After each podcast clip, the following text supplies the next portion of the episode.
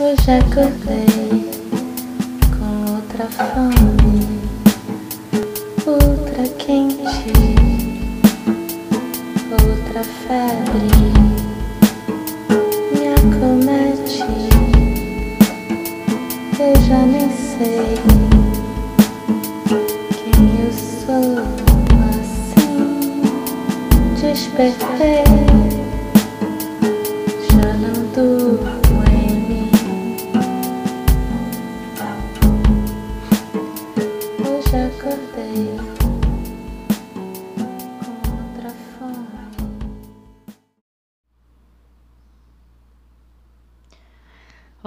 eu sou a Glenda e esse é mais um episódio do podcast Meditadora de Botequim. E aí, beleza? Como você tem passado esse verão? Por aqui tudo ótimo. É, eu acho que eu ainda não comentei aqui no podcast. É, eu estou participando de um projeto piloto para multiplicação do mindfulness para professores da rede municipal aqui no Rio.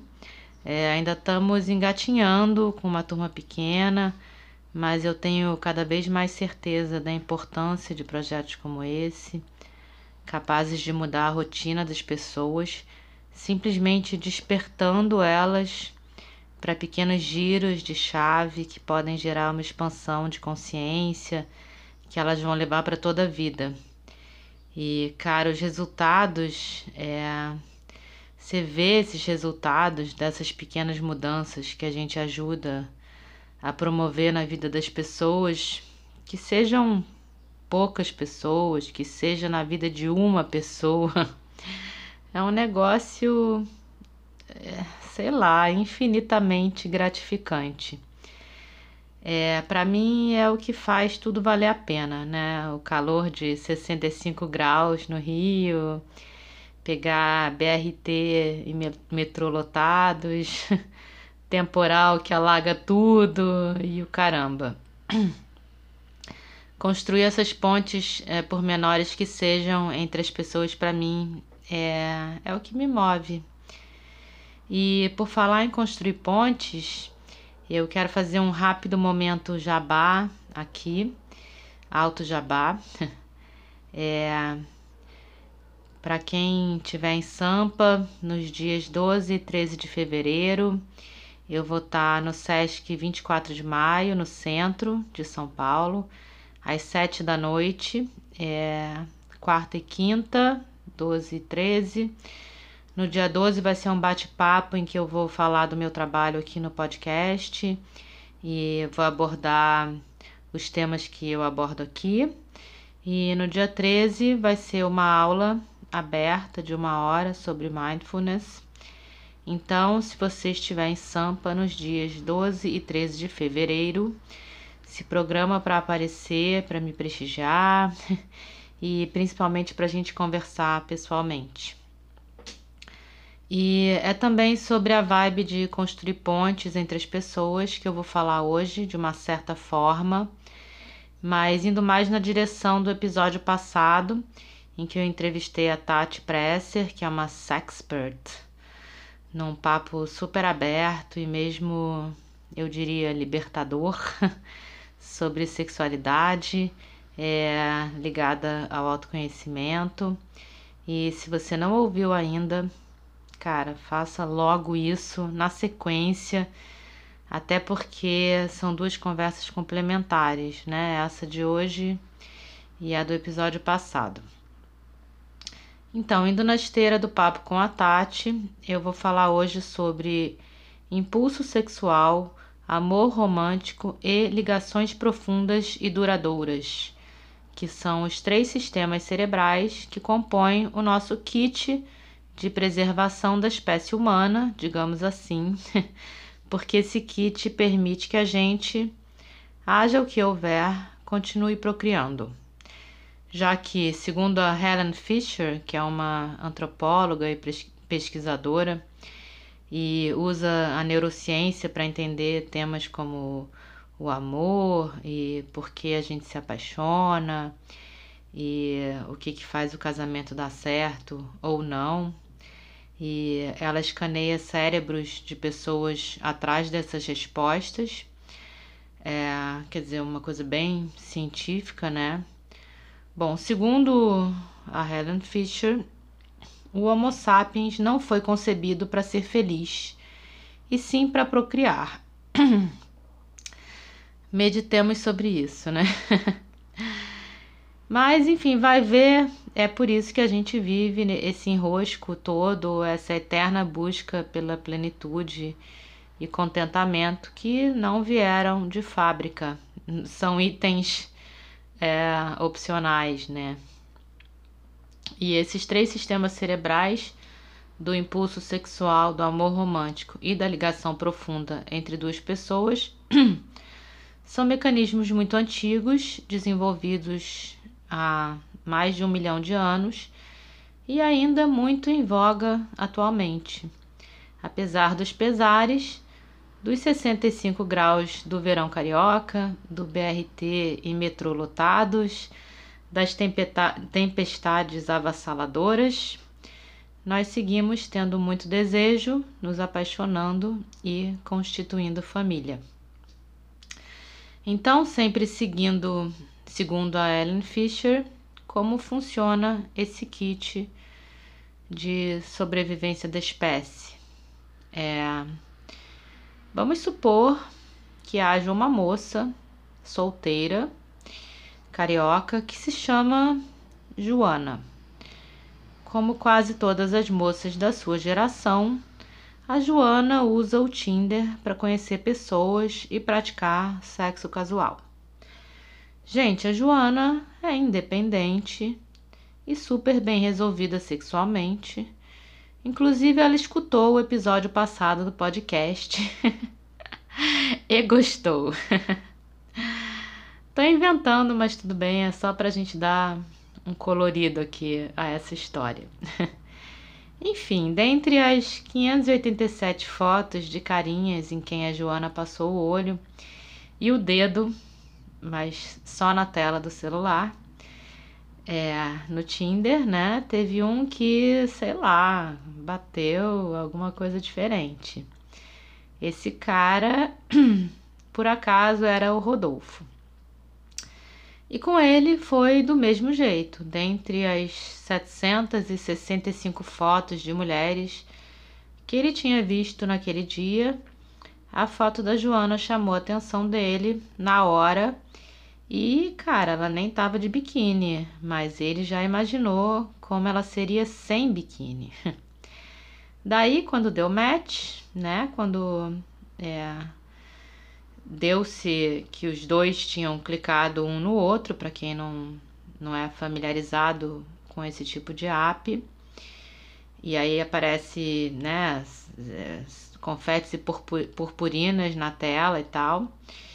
É, foi tipo uma urgência, assim. É, instantaneamente eles se conectaram via mensagem e marcaram de sair no mesmo dia, pulando todas aquelas enrolações protocolares que a gente.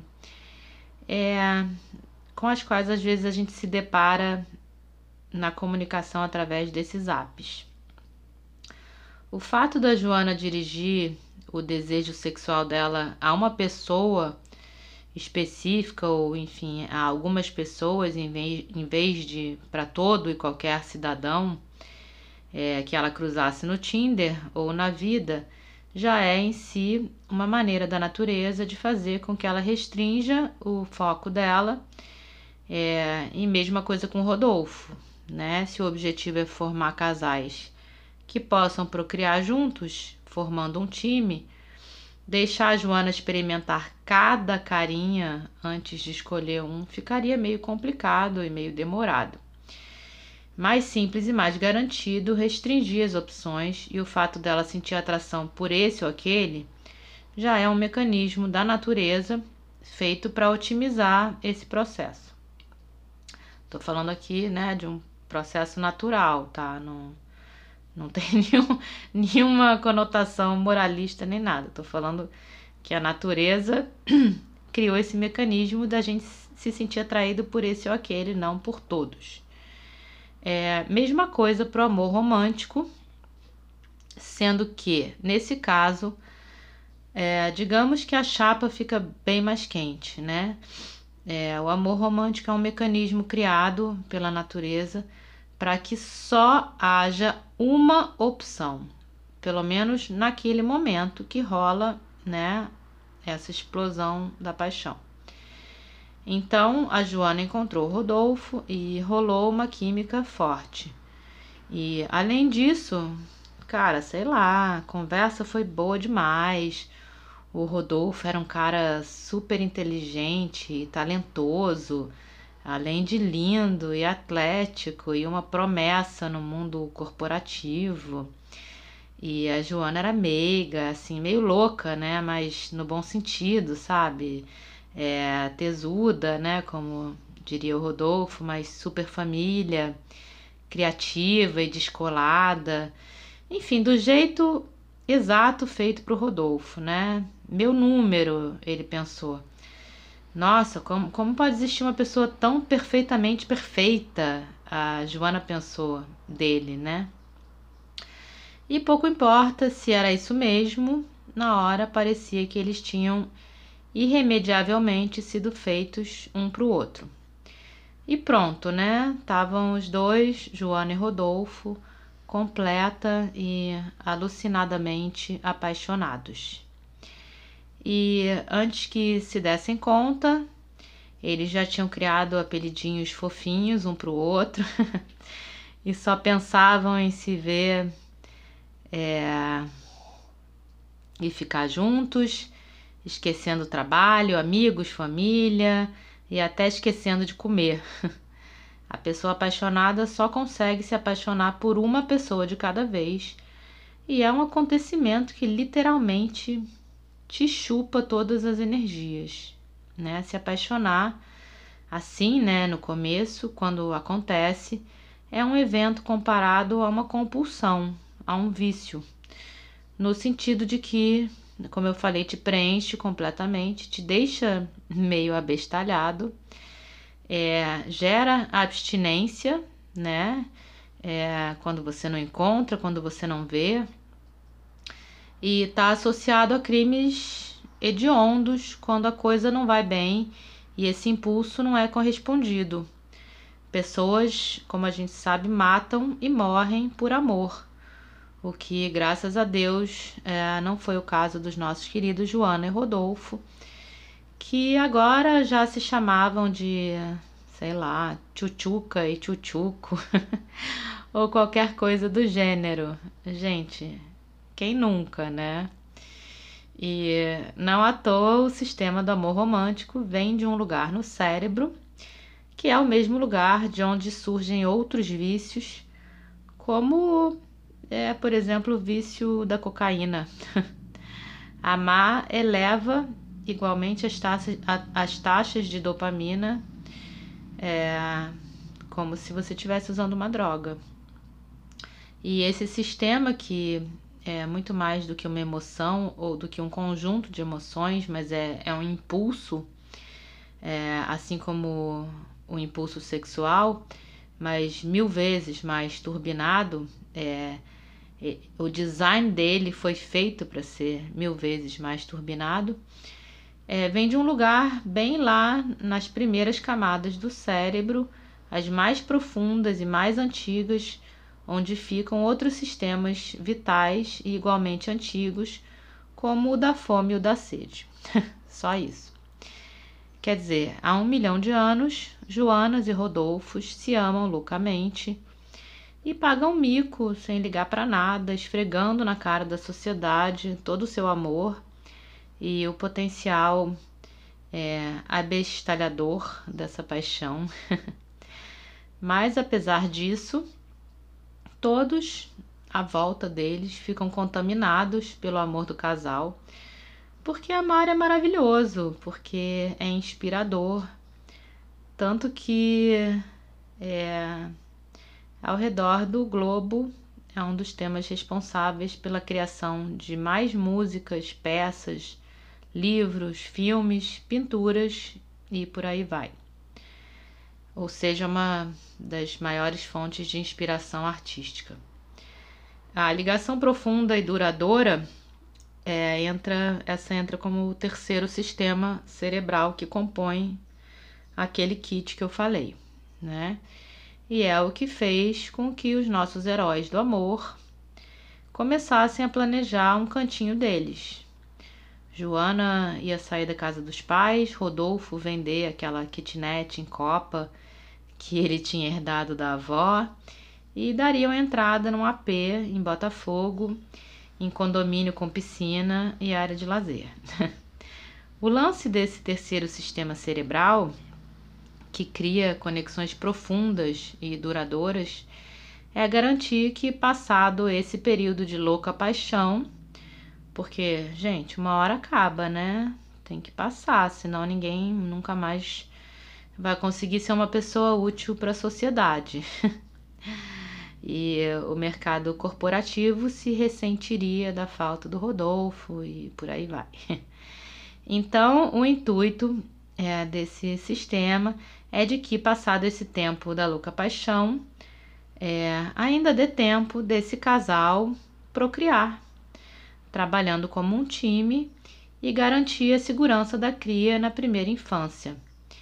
É, isso vem de mais de um milhão de anos atrás, né? E nessa época, é, esse processo devia ser bem complicado, né? Nesses tempos remotos, em que a gente era caçador-coletor, expostos a sei lá que perigos, bisões e leões e hordas de neandertais e tal. E ainda é complicado hoje em dia, com todas as obrigações e duplas jornadas que principalmente as mulheres têm que cumprir depois que têm filhos. Então, é um trabalho que preferencialmente deve ser feito em time de dois, né?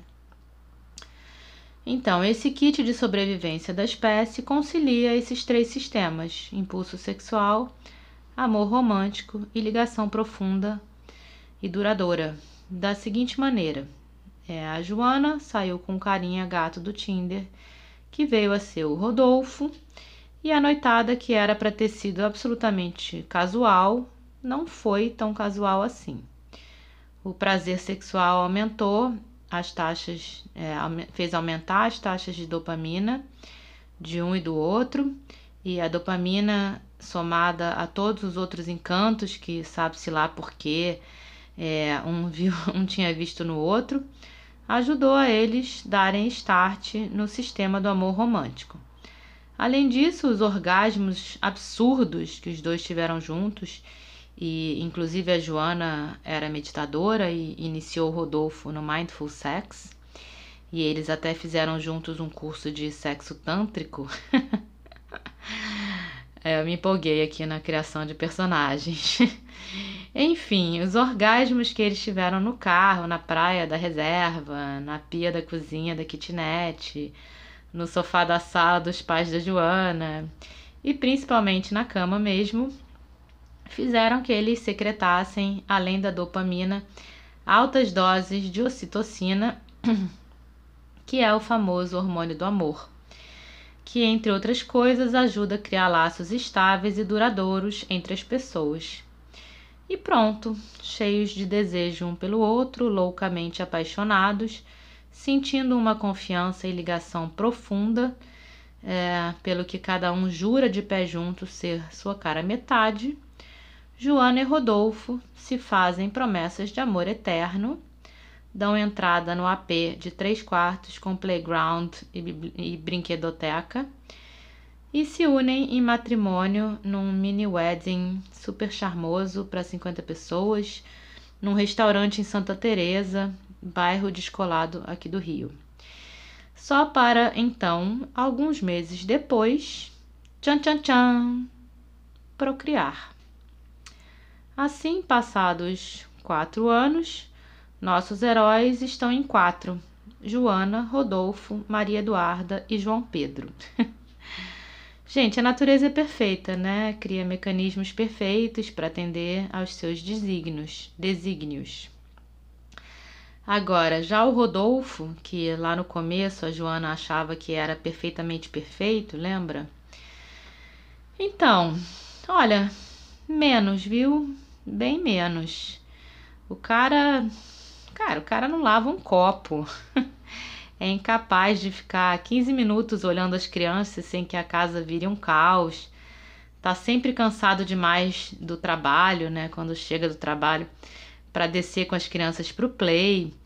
É, por outro lado, tá sempre cheio de gás para pelada de quinta-feira com os amigos e pro altinho na praia no sábado, enquanto a Joana passa três horas fazendo castelo de areia e passando protetor na Duda e no João. Não, e ele ainda tem o desplante de ficar se queixando por aí que a Joana, que parecia ser tão descolada no começo, na verdade é super insegura, carente, ciumenta, ao ponto de ficar checando as mensagens dele no WhatsApp de madrugada enquanto ele dorme. É de se perguntar como eles puderam cair nessa roubada de se apaixonar. E tome terapia de casal. Gente, o casal Joana Rodolfo é meramente ilustrativo, claro. Eu acabei de inventar. Mas esse casal poderia ser qualquer um, porque essa história aconteceu e acontece por aí todo dia com pessoas tipo eu e tipo você. Mas afinal, que fim levaram aqueles três sistemas cerebrais tão engenhosos? Impulso sexual, amor romântico e ligação profunda e duradoura entre duas pessoas. Bom, eles cumpriram sua função, né? Se você prestou atenção até aqui, vai lembrar que eu disse duas coisas no começo do episódio, baseadas na biologia, na antropologia e na neurociências, na neurociência. Esses três sistemas foram criados e aprimorados ao longo da nossa evolução para que nós sejamos exímios procriadores, para que possamos trazer ao mundo em segurança e com saúde bebês que garantam a continuidade da espécie humana, e isso requer uma equipe de dois, porque criar bebês sapiens nesse mundo cão não é nem nunca foi fácil.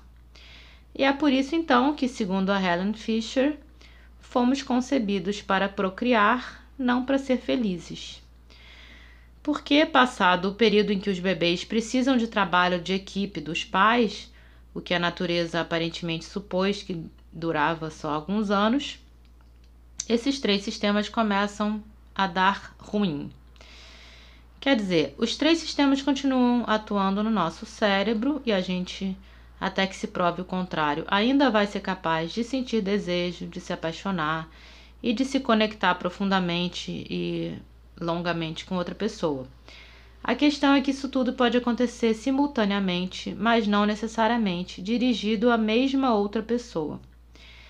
Então, passados alguns anos daquele mini wedding super charmoso em que 50 pessoas testemunharam o início de uma longa e feliz vida a dois, a Joana deita na cama à noite e, apesar de ainda adorar transar com Rodolfo, se pega pensando romanticamente naquele cara com quem ela está trabalhando. Já o Rodolfo, que sente uma profunda ligação com a Joana e seria capaz sim de viver a vida inteira com ela numa relação totalmente aprovada e carimbada com o selo da família tradicional brasileira, se pega à noite no banheiro fantasiando com aquela gostosa que ele viu no Tinder num dia que ele entrou assim, só de curiosidade, né, com um perfil fake, só para ver como andava o mercado de pessoas solteiras no Rio de Janeiro. Ou seja, a natureza garantiu que a gente formasse casais para poder procriar e perpetuar a espécie. Já a cultura, a economia e a religião garantiram que a gente formasse casais para constituir família ser monogâmico e fiel e viver feliz para sempre juntos. Só que o problema é que uma coisa não bate com a outra, né? E aí, como resolve? Outro dia, por acaso, justamente quando eu estava refletindo sobre essas questões, eu li uma frase do Carl Sagan, é, aquele cientista físico, biólogo, astrônomo, etc., enfim, grande divulgador da ciência. E a frase dizia: O universo não é obrigado a estar em perfeita sintonia com a ambição humana. E eu achei interessante porque é a mesma é, é, é a mesma questão, né, da qual a gente está tratando aqui. É, a gente muitas vezes passa a vida lutando para se ajustar ao que a cultura vigente nos diz que é o certo, sem entender que esse certo vai totalmente contra a nossa natureza, não só a nossa natureza pessoal, mas também é, possivelmente contra a nossa natureza humana. E eu sou, por observação e também por experiência, uma crítica severa às relações de longo prazo baseadas em monogamia. Mas, é, como legítima Homo sapiens, com os meus três sistemas cerebrais é, de vez em quando funcionando a mil, Muitas vezes eu perco a objetividade e penso, não, cara, agora é diferente, agora vai, né? A minha questão é atualmente, agora que eu não estou envolvida com nenhum amor romântico que me tire a objetividade quanto a essas questões, é encontrar maneiras alternativas, sem culpas, sem julgamentos e sem expectativas que facilitassem o nosso trânsito por entre esse ir e vir de impulsos. Mas não é uma tarefa simples porque a gente carece de modelos que funcionem. Né? Segundo a Helen, a Helen Fisher, a nossa natureza nos dita para sermos monogâmicos seriais, ou seja, é, de tantos em tantos anos mudarmos de parceiro, né? A gente se dedicar integralmente a um parceiro, aí até que a coisa começa a se desintegrar, a gente parte para outra.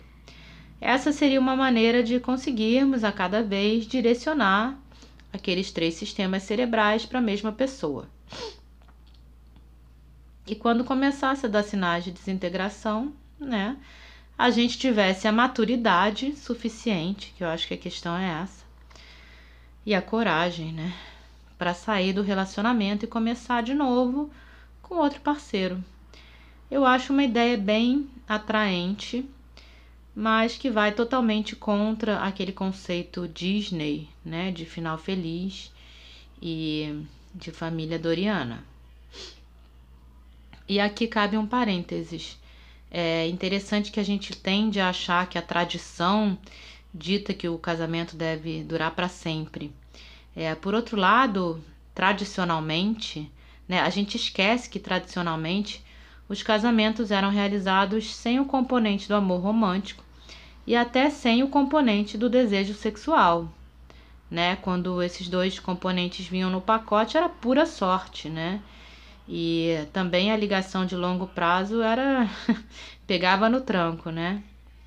É, só de muito pouco tempo para cá, talvez, sei lá, 100 anos, um pouco mais, quando inventaram o cinema, é que pelo menos na cultura ocidental, em outras até hoje isso não acontece, os casamentos deixaram de ser arranjados e se começou a juntar o conceito de casamento com esses três sistemas agregados. Ou seja, muito cuidado ao encher a boca para dizer que tradicionalmente isso, tradicionalmente aquilo. Enfim, vamos estudar história e meditar. Mas eu não vou terminar o episódio com essa nota que pode parecer pessimista para aqueles que ainda têm a crença no felizes para sempre, né? Entre aspas. A Helen Fisher também fez uma pesquisa em que escaneou o cérebro de pessoas casadas há muito tempo, tipo 25 anos, e que ainda se diziam apaixonadas pelo seu cônjuge e ela constatou que sim, que aquele lugar lá nas profundezas do cérebro dessas pessoas, de onde nasce o amor romântico, ainda estava aceso. Então, qual é o segredo dessas pessoas? É basicamente manter aqueles três sistemas cerebrais atuando em comunhão, direcionados à mesma outra pessoa. É, e isso inclui manter uma atividade sexual prazerosa, estimulante, que eleve as taxas de dopamina e de ocitocina. É, isso inclui não se deixar cair na rotina e trazer sempre o novo, sempre a surpresa, porque novidade também eleva as taxas de dopamina e por aí vai. É, é um lance químico, com certeza. Começa e termina com a química. É, algumas pessoas conseguem, talvez, se você quiser, né? Porque também não necessariamente você vai querer passar a sua vida com a mesma pessoa. Você possa ser uma delas. E, bom, se estiver funcionando para você esse esquema, me conta, porque é, eu sou muito curiosa para saber. E a impressão que eu tenho é que eu conheço muito pouca gente é, a quem de fato, é, com quem de fato isso funcione. Assim, e quanto a Joana, bom, é, a Joana deu um pé na bunda daquele folgado do Rodolfo. Conheceu uma professora de yoga por quem se apaixonou profundamente e foram morar em Mauá, onde abriram uma posada e spa. E a Maria Eduarda e João Pedro crescem felizes correndo num lindo playground a céu aberto. Não, pera. Duas mulheres apaixonadas? Não, não entendi, né? O amor romântico não foi criado exclusivamente com o intuito de fazer a gente procriar? Bom, pelo visto há exceções, né? E viva as exceções. O fato da Helen Fisher ser totalmente é, cisnormativa, como se diz hoje, ou seja, ela só considerar o amor heterossexual nas suas colocações, pelo menos em todos os vídeos que eu assisti, foram bastante. Me incomodou um pouco, é, mas eu vou tentar saber mais sobre isso é, e conto aqui depois. Quanto ao Rodolfo, bom, esse casou de novo, teve outros três filhos, mas o perfil fake dele no Tinder continua em atividade. e como vocês viram, esse assunto dá muito pano para manga e eu tô deixando algumas questões em aberto para a gente debater numa próxima conversa. Beijos e até!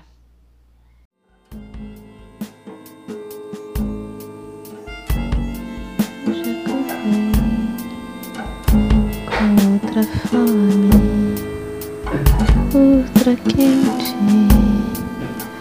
outra febre. Já não durmo em